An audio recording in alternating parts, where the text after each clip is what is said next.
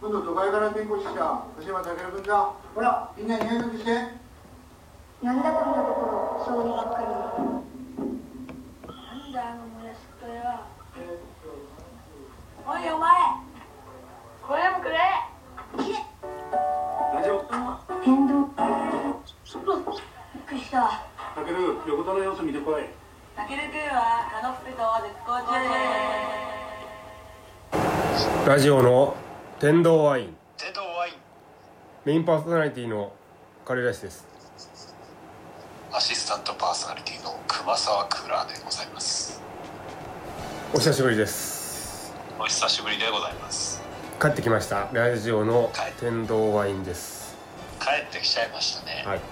101回目ということで。帰ってきてよよかったんです、はい。っていうのも今回2001年まあもう暮れも迫ってきたところでそうですね、はい。もう12月入っちゃいましたね、入りましたね。ということでラジオの天童ワイン、まあ、ウルトラマンも帰ってきてるっていうことで我々も帰ってこないとどうすんだってことで。ウルトラマン帰ってきたのいつですかね。いやーということでねラジオの天童ワイン100 100回目はあのレコードの、えー、と付録として CDR でしたけど101回目をねこの2001年12月、この半ばで撮るっていうことのまあなんか神の神のお告げがね僕にこのあったんですよね。ヨハネの目視録の目視録方がねえー、あの付録としてついてたやつですね。そうなんですよ。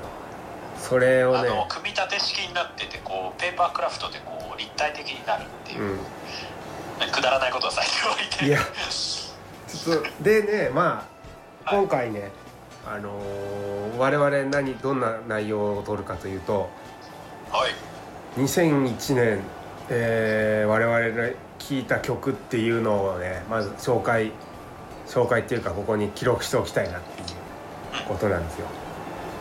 まあ選んできまして我々1曲ずつ。ははい、まあそれを発表するっていうこととあのーサライ」っていう雑誌があるんですけど私の目の前には、はい。これまあシニア向けのまあ月刊誌ですね。でこいつをですね2007年なんですよ。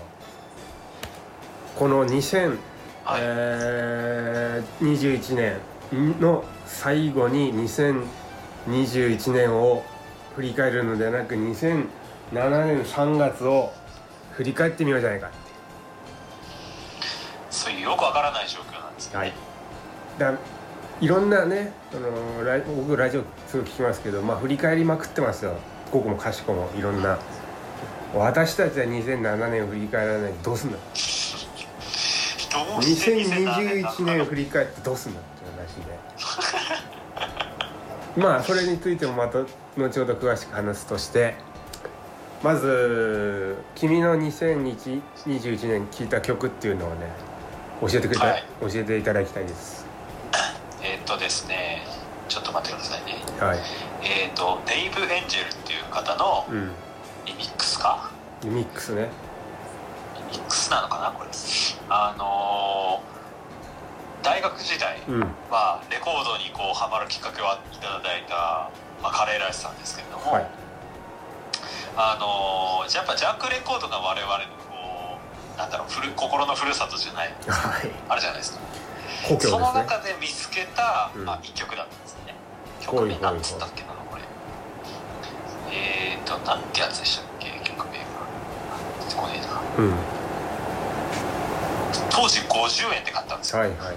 ちなみにどこで？シングルなんですそちらはえー、ピンクのゴミ箱ことあの倉庫生活館ですね。ああそうなんだ。あ あの君の出身大学の近くのリサイクルショップですね。そうですね。うんはい。あの当時住んでた、えー、と山形市の中桜田うんうんうん。っていう、まあ地域があるんですけれどもそこにああのファミマとツタヤだったかな。ツタヤの間に挟そうでますれた、ね。まあ、そうですね。あるとんでもないジャンクショップがあるんですけども、そちらの奥底に眠ってた何気ないジャンクなレコードを1枚。なるほど。50円で売ってるんですよタイムセール。うーんタイムセールありましたね。あそうだね。それで買った一枚。なるほど。はい。それは今年2021年選んだっていうのはどういった理由なんですか？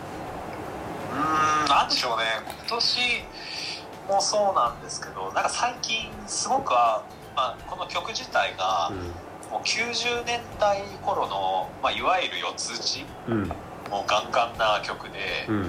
なんかそういうノーマルな曲というか、うん。あんまりこうなんだろう、えー、と特徴があるっていうわけでもなくん。シンプルな音数とビートとっていうそういったなんかシンプルさみたいなのに戻りたいっていう感じがあって、えー結構よく聞くようになったんですよ。でデイブ・エンジェル自体もちょっと掘るようになってきてて最あ近そうなんだ。っていうのもあってなんかもうあんまりこうなんだろう心のそのなんだろう、えー変動というかまあソウス的な感じよりも、うん。こう緩やかななんか安定したビートみたいなのにすごい癒されるっていう感じがあって。うん。なるほど。まあね、あのコロナとか、ね、それが解禁されてとかあまあいろんなこう事件事故なりなんなりいろいろは、まあ、気温の寒暖差も激しい。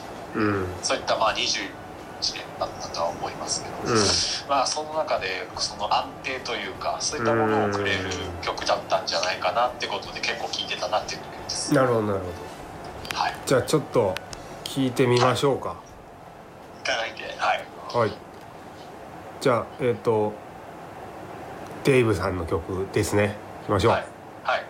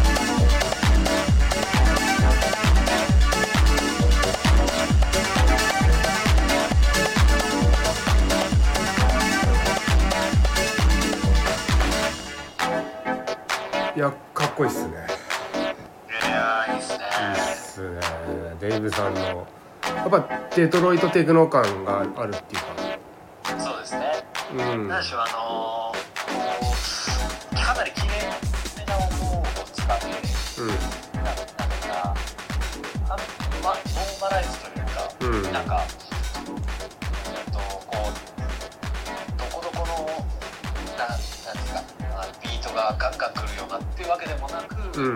小気味良いテンポとはいなるほど。なんかすごくあのなんか心のこう波っていうのをこう打ち消してこう静かにしてくれるうん。感じがありながら高揚感も感じる、うん。それがなんかすごくいいなう。ん。やっぱあのそんなに高望みしてないけどこうしっかりあのなんつうんですすね。この水面下でちゃんとあのアヒルがものすごいちゃんとあの水面下でこうあの足でこうガンガン漕いで進んでますよみたいな。そんなイメージですね、うなんまあでもいい曲っすね。はい。ほど。なんかこのエピソードあるんですか？この方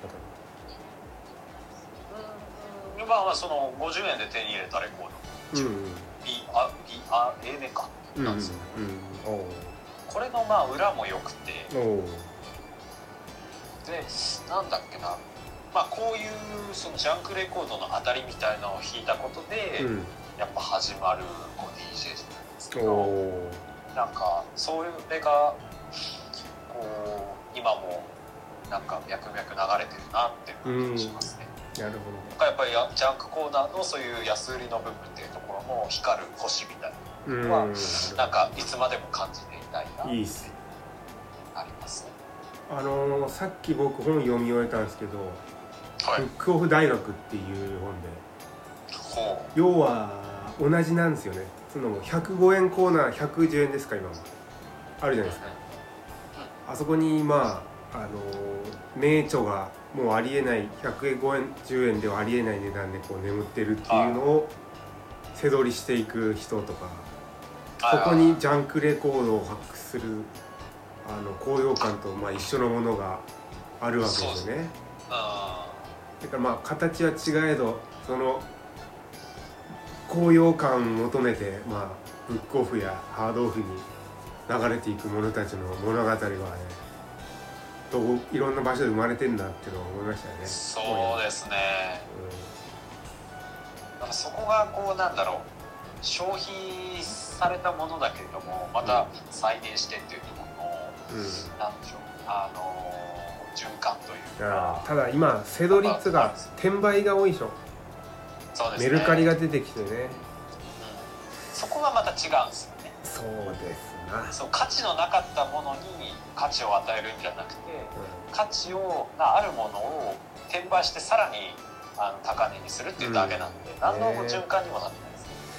んただのあの悪徳商法ですからね悪徳なのかまああの商売とはそういうものです、うん。でもなんかね当時2000年代まあはい。前半ないし半ばぐらいではい。安倍さんっつう人がその20万円を私にくれたら、あのその転売ですごいすごい方法がそれを教えてもう、はい。うん月収100万稼ぎますみたいなはいはいことをした人がいてその人がまああの20万払って何したかっていうとあのバーコードをが読み取れる機械をそのあ分け与えてもらえるっていう。それがあのなんですねなんかあったっすね。アマゾンのそのレはあのそれにピッてそのブックオフのバーコードをかざすとアマゾンのネットの販売されてる本の価格が出るっていうんですねすぐ。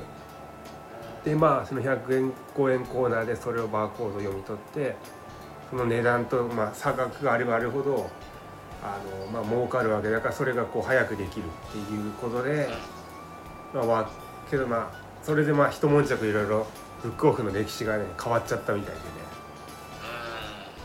まあ、そういうような話があったんだけど。でまあレコードに関しても転売はあるわけで。ただそのね僕が全然今まで知らなかったブックオフやハードオフの裏の歴史みたいなのが非常にね気になるなと思って読んでたんだよね。そういった意味でも、物流のうん、はあの2007年っていう時代とかって結構その、スマートフォンとかインターネットがまあ完全に普及してきてまあなんていうんですかねちょっとしたこう変革の時時代だったと思うんですよね。いろんな文化的にもこう文化的じゃないですね。結構構変化は多かったかもしれうんないですけども、この辺り。うん。まあ僕の習いである、まあ、バイクっていうところは実を言うとその年代結構境目なんですよ。どういう。2007から8ぐらいで大きな変動があって、っていうのは、うバイクの仕組みがガラッと変わったんです。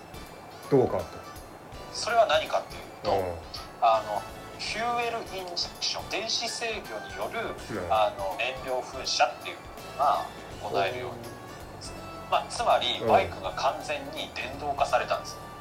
あ今までは電動じゃなかった、今まではキャブレターといって本当にこう機械的科学的に、うんうん。あの空気とガソリンを混合させた霧をあの機械で作ってきた。うん。それをあの電子制御に行うことができるようになった年代が2007年頃がもう一気に変わるんです。ね。えー、あその川崎とかその辺が山とか。あのえー。要は、えー、と環境問題。あなるほど。ののあの基準がすごい高まってしまってそれじゃないと販売できませんよみたいな状況になってくる頃の変わり目の年なんです。うん。なるほどなるそこが結構境目だったんです。ほどああそうですやっぱそれをやることで今までのでも車はなかなか乗りづらくなってきちゃうそういう話ですよね。ああの、えー、と乗りやすくはなるんですけどうん。直しづらくなってきた。おーあまあそれまあ、非常にその FI、まあ、フューレインジェクションというシステムは非常に高額ですから、うーんなるほどね。センサー類が非常に必要だったりとかコストがかかるんですよ。だけど環境はクリアしない。なるほどなるほど。そこの境目だったんですねプロフェッショナルトーク飛び出しましたね。今は当たり前になってますよ。なるほどね。あのキャブなんて使ってる車は燃費は悪いし指導性も悪いし古いし壊れるしなんて言われてますけ今電動の時代ですからね。えなるほどね。まあそういうバイク業界でもへ変革の年であったと。そうですそうですね7年はあっていうところです。まあ車も多分そういうのあったんじゃないかな。知らない。うん。大きく変わってます。まあ同じ原理だからそうなんでしょうね。ハイブリッド車とか。まあ車の方が早かったので何とも言えないですけど、うん。でまあこのサライでもバイクにね関しては大きいですおーではさらに見てみましょサライに関しては特集がはい。えー名王とビッシュに酔う旅っていう、まあ、全国の桜の企画ですね。で特集がもう一個が天ぷら名人になるっていう。これ、まあ、シニア世代のやつなんで結構その辺の渋い特集がね。でこれね「サライ」っていう雑誌の表紙の「サとラ」の間にはい。ラクダに乗った男の人がいるんですねこれ。でサライってアラビア語で宿っていう意味らしい。んですだからまあシニア世代にとって宿なこううんさっきの曲でもありましたけど心を落ち着けられる場所だったっていう意味ですよねこの意味を持ってるわけですよね、まあ、サライああ。うんうん。でまあ特集見ていくんですけどやっぱね2007年っていう時時代ってまあ結構もうまあ僕二十歳の時ですよ。君はもう10歳ぐらいじゃないですか。そうですね、だからまあ10年以上前なんですけど なんかね今の、はい。今こう見るこういう雑誌とこうやっぱりまあ経年劣化って言われますけど黄色みがかってるんだよね。それは現在の段階ですようね、ん。でもなんかね文字のフォントとかはい。この古って感じじゃないんですけど今って感じじゃないんですよね、どんな感じの形状が多いんですか？うーん。なんつえばいいんですか。でも 普通、うん、まあ読みやすい明朝体の黒字のやつなんであただこのね写真とかもねはい。ちょい荒いんですよね、あー。さすがにこう改造とかうん画素数的なものも2007年っていうところでまあかねその技術的にまあ足りてないわけじゃないんだけど、もうちょい感がやっぱあるんだよね。昔のなんかドラマとか見見直した時そんな感じの感覚あるあるよね髪の毛の茶色いなみたいな、なうん、色とか違うなとかあるあるよね。そういうのがこの雑誌にもねあの如実ではないんだけどねうっすら出てるって感じはすごいああるんだよね。でね関東インタビューが安野光、はい。えーおおさんですか？あん安野光政これ画家さんですね。この人のインタビューで、まあ、戦争体験とか絵に対するこの人の、あのー思いみたいなのを、まあ、僕もうもう頑張って読んだんですけどね。まあ、うん、なんか絵本の方なんですか？そうそうそう結構可愛らしい絵本を描く方そう、うん、なんかこうヨーロッパっぽい感じの雰囲気がありますね西洋な。すごいですよ。最終学歴、えー山口師範学校。山口大学教育学やっぱり。でもななんとなくはよくわかんないけど絵やって好きだなみたいな感じでやってきた人みたいなんですね。でもこう落語とかも好きだったりいろんなことをした中でやっぱ絵が好きだなみたいな感じで絵をやってたらたまたま売れちゃったみたいなことらしいですねこの人もでも理想っすよね。理想っていうかいいなって思いますよねそういう。まあ好きなことをこうなんだろうなりわいにできると。ですね、うんそそうだねった数少ない人間の一人です、うん、そうですね。でこの特集の天ぷら名人っつうやつの天ぷらすげえうまそうっすな何乗っかってるんですか？あのかき揚げとかね。ああの天ぷらあのエビエビとかね。エビと銀座ーのあ天一本店っつうとこのあのワインと一緒に天ぷらエビ天とか出てるんですね。これーほう。ほうほう。ほうほ今もこれ銀座でね今あるそうなんで行ってきたらいいんじゃないですか銀銀銀座に。ザザ銀で。銀座よりもですねザザ銀で天ぷら店よりもはい。あれなんですよ。あの長野のはい。なんだ長野じゃないな。長野じゃない山梨か。山梨山梨のうん。甲甲州市。うん。もう端っこの方ですよ。っていうところの,、うんうん。うんあの白菜っていうどうしようもないなんでもないあのなんかお風呂屋さんまああのえー、とそこの地域の、うん。まあ、お湯屋さんというかうん。共同共同浴場みたいなところの併設されてる、うん。あのなんだ食事のところがあるんですよ。うんうんそこの天ぷら丼みたいなのがまあうまいああそうなんだ。まあうまい。へ1600ぐらいでえうん。もうゴリゴリの大盛りが来るんですよ。丼にうんなんだろうでかいエビが3本ぐらい入ってる、いいでそれをね大盛りにしちゃうと6本とか そういうレベルにめちゃくちゃなでかい飯が。へ山形の環境の中でそういう大盛りって結構割とどこでもあったりするじゃないですか。えいやあんまわかんない。天ぷら結構山形量は多いのであそう。そこからあの一歩こう出るとそんなのはないわけです、うん。その中であのこっち来てこんなにでっかい飯を食ったのはこの白菜っていうお店のええ。あの天ぷらが最初でした。あめちゃくちゃうまいです。めちゃくちゃうまい。2回言いましたね。まあ それぐらいちょっとあの記録できてよかったですねその話が、うん、えーた天ぷらだとそこが天ぷらね。でこれあの連載214回目の定番朝飯自慢っていうのが入船亭千京さんっていう人がねあのーオニオントーストとコーヒーが元気の秘訣ですっつってあのーコーヒーアロマっつうとこのやつをこう宣伝してますね。2007年のあの入船亭さんのおすすめこれ。ぜひね今はい。10年経って。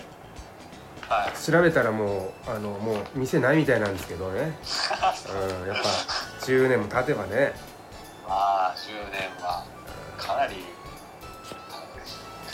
ろいろ変わりますからね。がね変わるよ。もうあと、うん、ちなみに君の2007年大体まあ十何歳とかどんな記憶ですか？2007年ってちょちょっと待ってください。僕が2007年で二十歳なんですよ。だからまあ小学校ぐらいじゃない？君。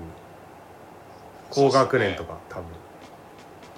2007年ちょっと待ってくだはいさい、大体小学校。2007年そうだもんな。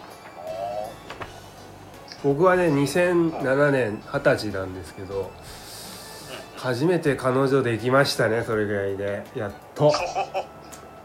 童貞はもうちょっと先に捨てることになりましたが初めて玉美の女の子と付き合いましたよ。やば可愛かったな。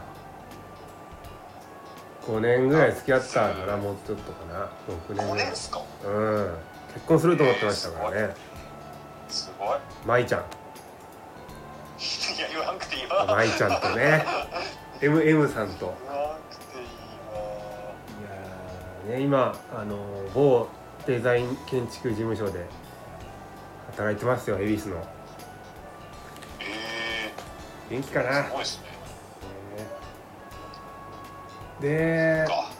結構その二十歳うんボクシングしてましたからね大学で。ボクシング漬けで。もう朝朝練5時半とか6時前とか起きて走っては学校行って寝て練習してバイト行ってって感じでしたね。あと酒い酒も覚えてね。もう僕3年生とかそれくらいの時で1個下の後輩とかもう1個は結構仲良くなってねもうアホみたいに飲みまくってましたね後輩おごって。でなんかその後輩松崎っていうやつが安室奈美恵が大好きすぎてあのーもうなんかいやえーっとね右翼となんかつながりがあってなんだっけはよくわかんないけど ATM からこの金を引き出してこいって言われて引き出したら30万もらったみたいな。えやばいやばい金とかやばいバイトをしてる。ねでそいつとねもう安室奈美恵さんの話を聞かされたりしながらあの高尾駅の駅前とかで飲みま八王子え？飲みまくってなんか安室ちゃんのコカ・コーラの宣伝すごいしたんだよねその当時。でその横にある横とかこう自動販売機にある安室ちゃんのポスター欲しすぎてもう破壊してそれを取ってきたとかいう話とか。すごい好きなんだなってそういうイメージですね二十歳は。君はどうですかまあ10歳頃っすおよね。お何してたのかな？10歳だと10歳な。え小学校4年生ぐらいいだよな。うん。ぐらいですかああ4年生か。4年生だとああそうだ思い出した。えっとあのーがその小学校のあの校舎があの古い校舎と新校舎って言ってあの新しいあるよね。た年だったんですよ。はいはい。でそこに移ってうん。勉強した第一期生。あそう。でそそうなんですよ。であの4年生が小学4年生があののクラスがそこにあってうーん。あじゃあもう俺たち新世代だってみたいな。そうですね。であの3階建てなんですけどその新校舎うん。そこの1階部分があの図書館に売ってうん。新しかったんです。ようんうん。なんかそこよく行ってたな。ああもう未来だぜみたいな。もうやもう休み時間になるともうすぐそこに。えー何読んだんですか？あの今思い出すのは、その時はあれなんですよ。あの広島原爆写真集とかめっちゃ入ってた。うんド変態じゃねえかよ。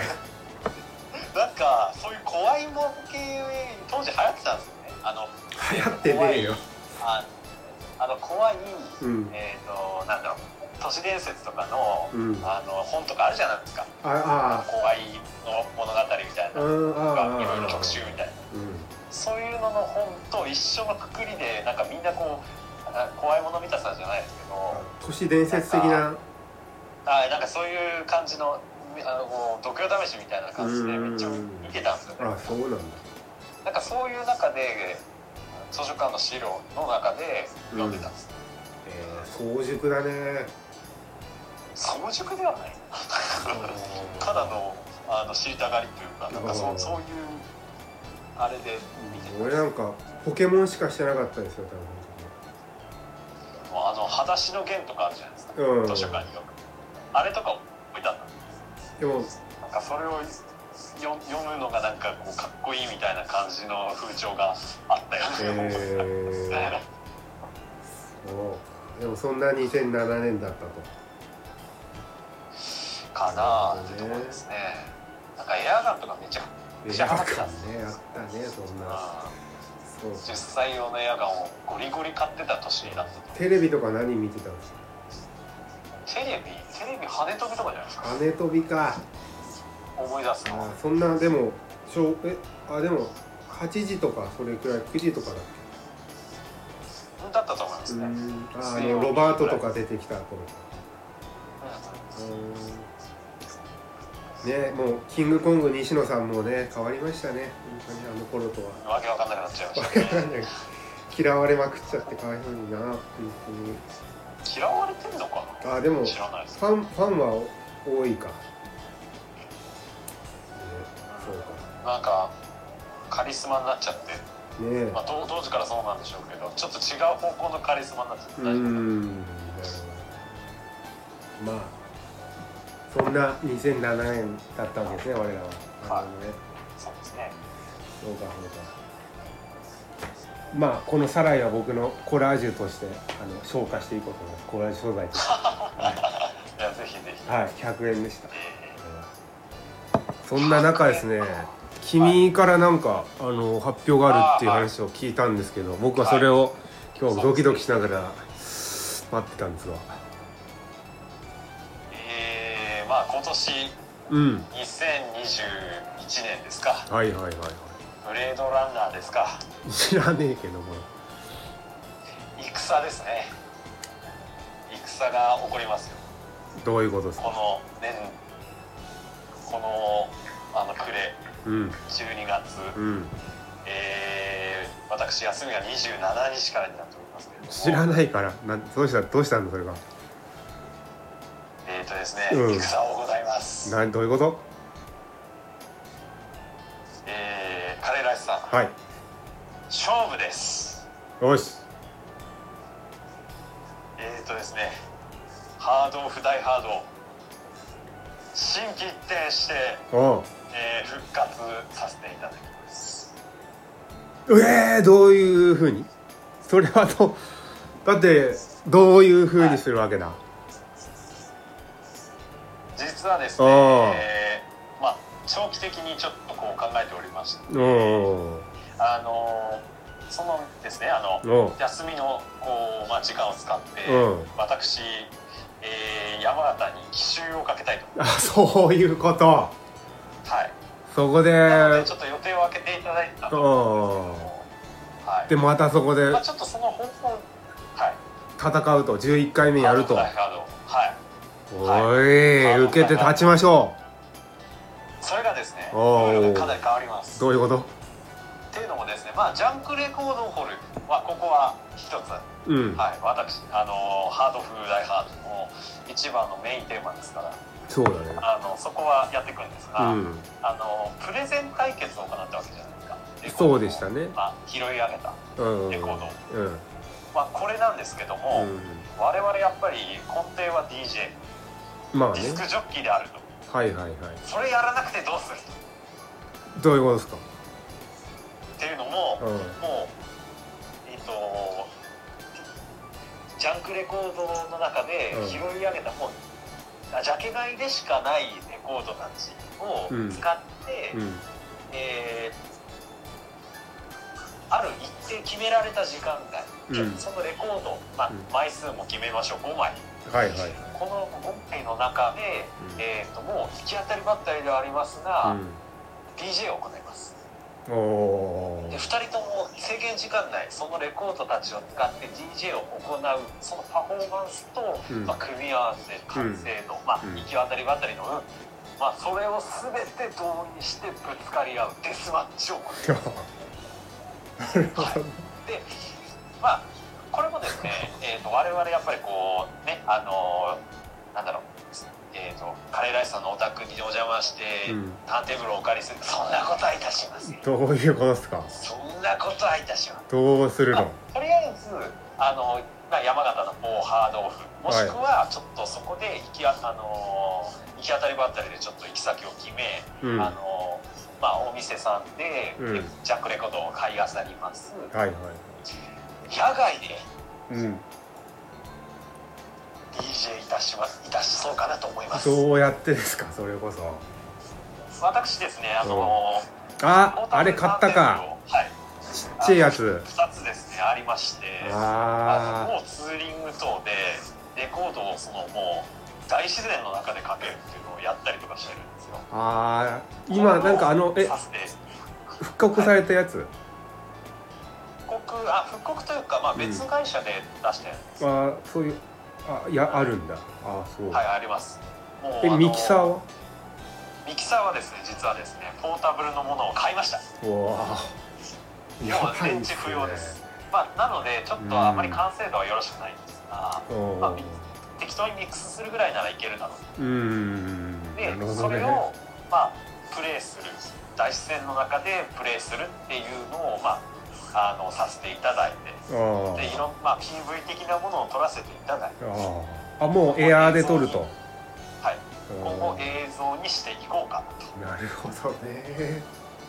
でツイッター等でまああのドダナンスレコードさんのツイッター等でそちらを宣伝しつつさあせていただいてで。まああの勝敗に関してはまあ何でしょう。ちょっと今回審判を用意することがなかなか難しそうではあるんですが、うん。あの投票制にさせていただいてね。こうまあ豪華商品をお渡しするしようかなというような感じの。まあ、もしくは罰ゲームないしはというようなそれはえっ、と投票をする人は誰でどういうふうにえっ、ああともう誰でも,、うん。もう参加無制限です。おああのと当日ってこと？等で、うん。はいあのと,、えー、と投票のシステムを使わせていただいて。ええさせていただこうかな。もう一票でも入ったらそちらが勝ちです。さあ皆さん地獄に叩き落とすのはどちらだ？そういうことですか。はい。でちなみにね今今日山形もう結構ドカ雪降ってますよ、い、きなり。マジっすか？マはい。ジっすか？雪白くなってきてますね。いいですね。雪の中雪の中を。最高ですね。いやー。やばいっすねそれちょっとですねあの向かう方法についてはちょっと後日考えるというような感じにはなるんですが今考えているのはあの実家にちょっと一旦私帰省させていただいてはい。あの実家のまあ2台車あるんですけども、うん。そちらをちょっと借用させていただいはいはいはい。てでえっ、とまあ鈴木さん、えー、DJ カレーライスをピックアップしあ。そこでその場でサイコロを振りたいと思います完全にどうでしょうを意識してないかお前。どうでしょうじゃねえかそれ。でですねこれはですねあのちょっとまあ時間限られてるとはいえかなり厳しい戦いになると思うんですが、まあまあまえーサイコロでですね、えーまああのー山形出ます。あ どういうこと？あで出ないにしても酒田方面を目指す日本海側。はい、日本海側の、まあ、酒酒田の方面に何店舗ぐらいある。うんそちらを目指すか、北上するか、あとは、えーえっと、岩手方面ですね。岩手方面に行きます。ちですか。あとは宮城方面、うんまあえー東北、えー、総なめでございます。はい。なめしていくとそれをサイコロで、えー現地でああそれを24時間以内でこういろいろ収めていくと、そうですね。なるほどね。させていただこう。ああ。ロードムービーを。行き渡りばったり。はい。あ。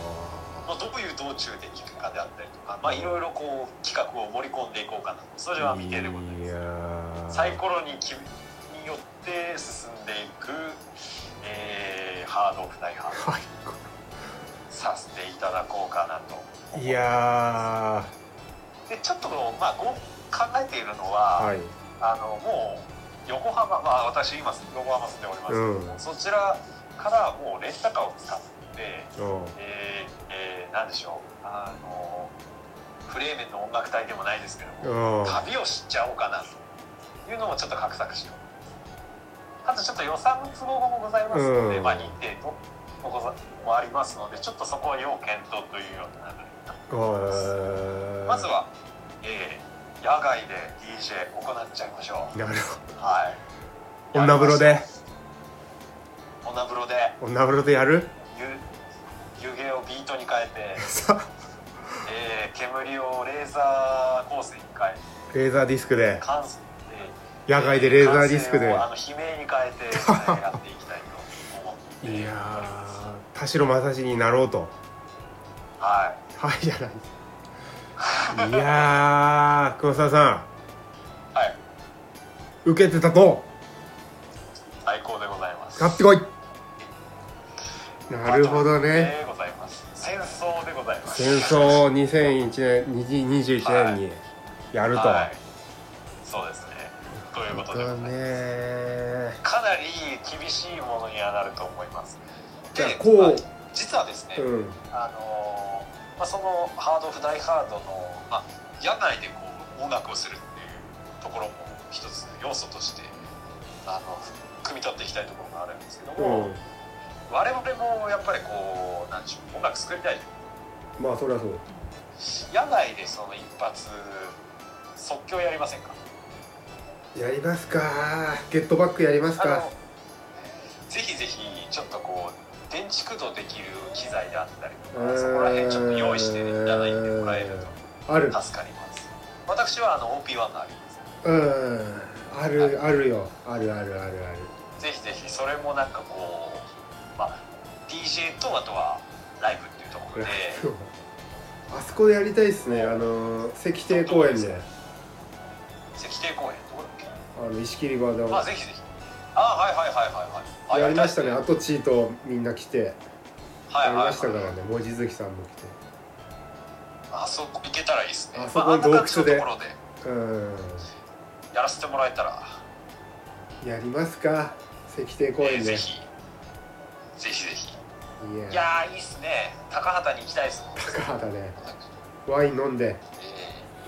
ワインは飲めないですねうん私運転まあ今回私全部運転しようと思いますはい。ミスターの位置でございミますいやーあのーあそこの温泉もあるからね不思議な温泉もありますから、えーぜひぜひ温泉も入りたいです、温泉入って。時間が許す限り。はい。まあどこに行くかわかんないですね。まあまあまあそれもあるよね。もう現地調達現地発信でございまうん。なんかもう全然素敵な出会いがあるかもしれないですよね。すそうですね。黒猫ちゃんとかが出会えるかもしれないですよ黒猫ヤマトですね。黒猫ヤマト それでどんな出会いがあるのか。ブラックキュウリですね。うん誰か入ってセッションしてもらってもいいですもんね。いいですはねい。やりますか。まあできればあご迷惑にならない誰もいない山の中がご希望ではあります。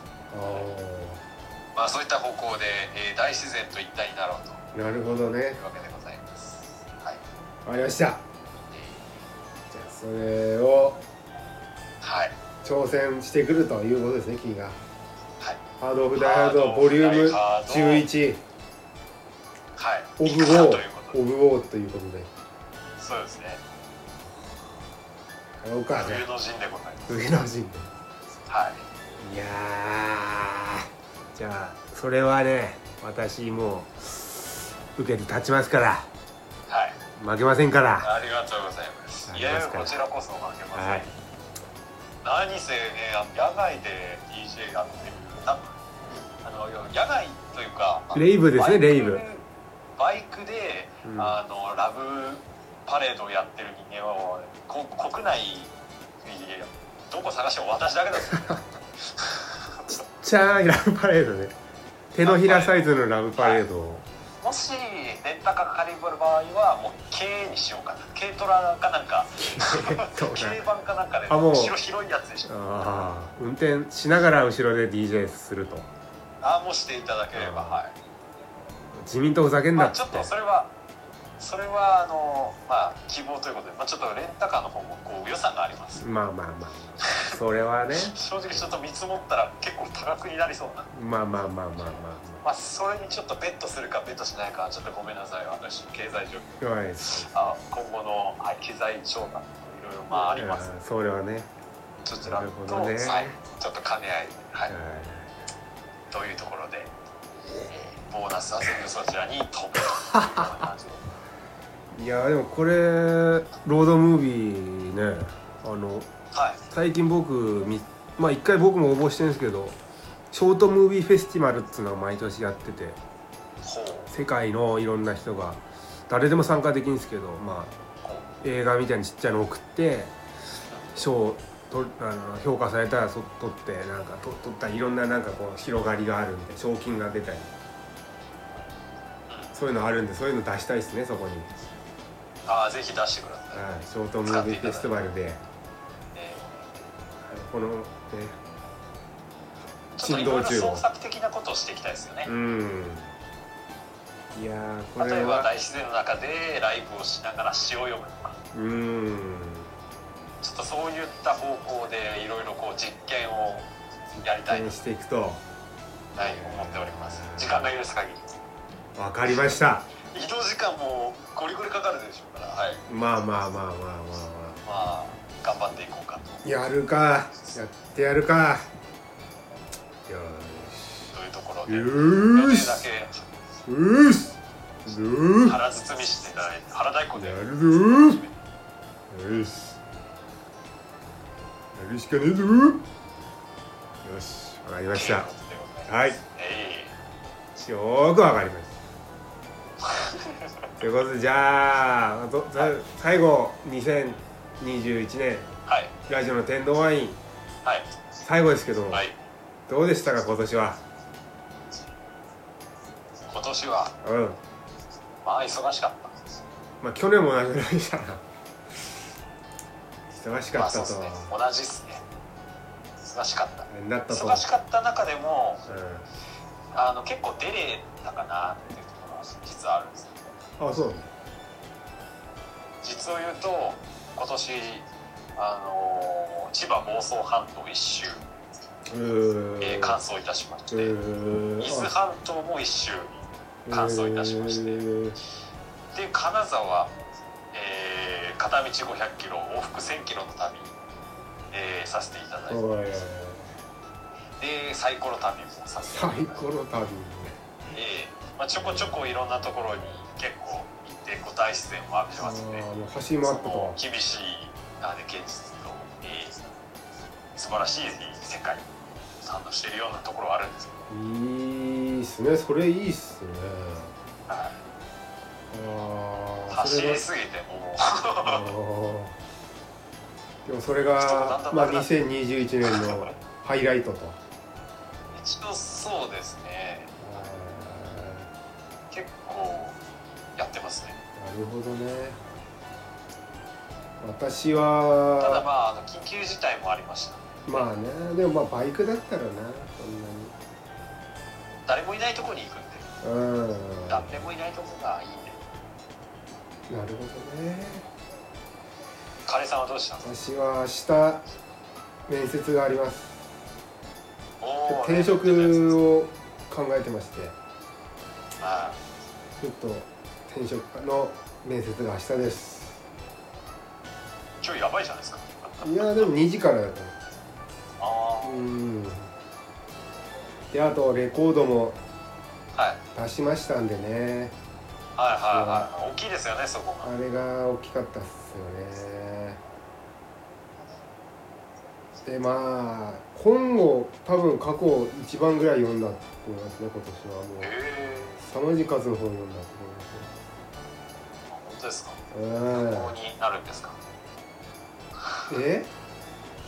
いやー物書きになるのかな。物書いてもねすげえノートとかブログみたいなあ。にもなんか書きまくってでそれをこう印刷っていうかしてこうまあ製本みたいなして本みたいな2冊作りましたね。でなんかさこの前喫茶店行った時にで知らない人に読んでもらったんですけどなんつうの普段ネットとかツイッターとかに書けないようなやばいこといっぱい書いたんです書いてるんですよ。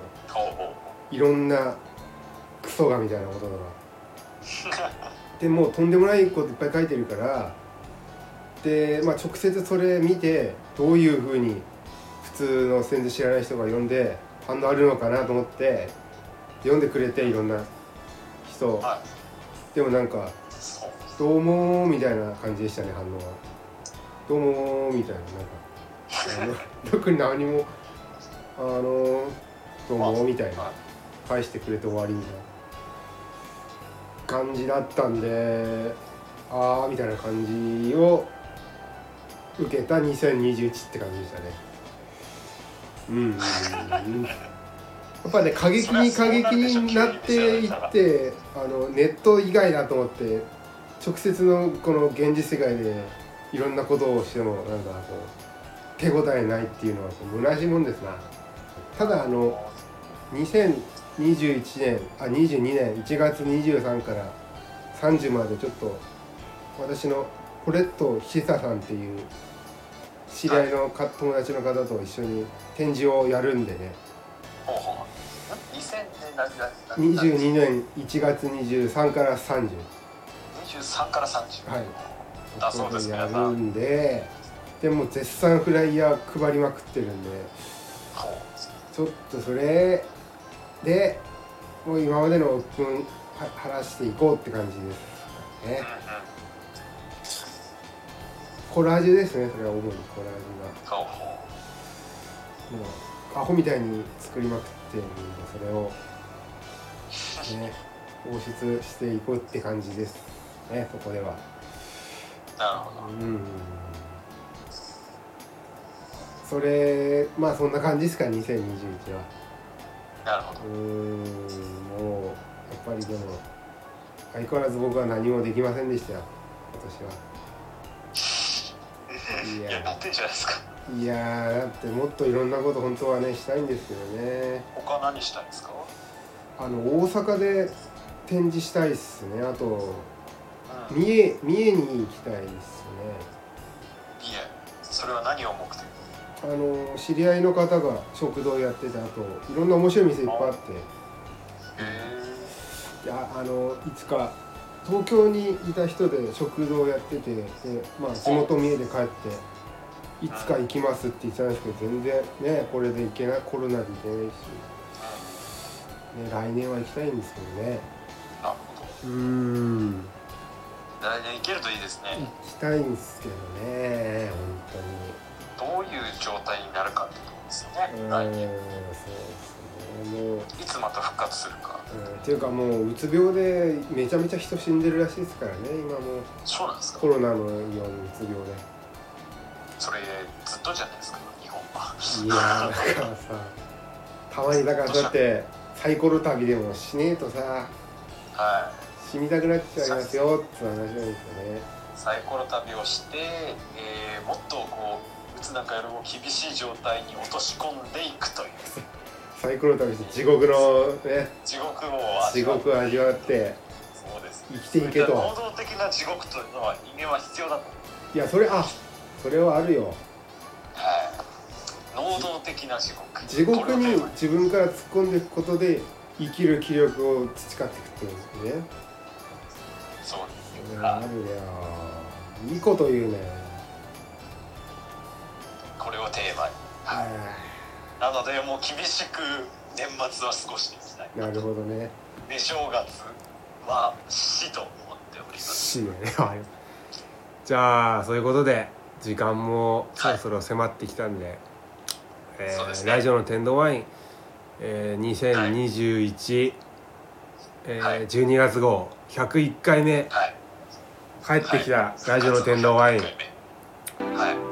終わりたいと思います、どうもありがとうございました。最後私は曲をねかけたいと思います。えっ、ー、とね「ファンシーのね青い夜」っていう曲をねかけて最後にします。ありがとうございました。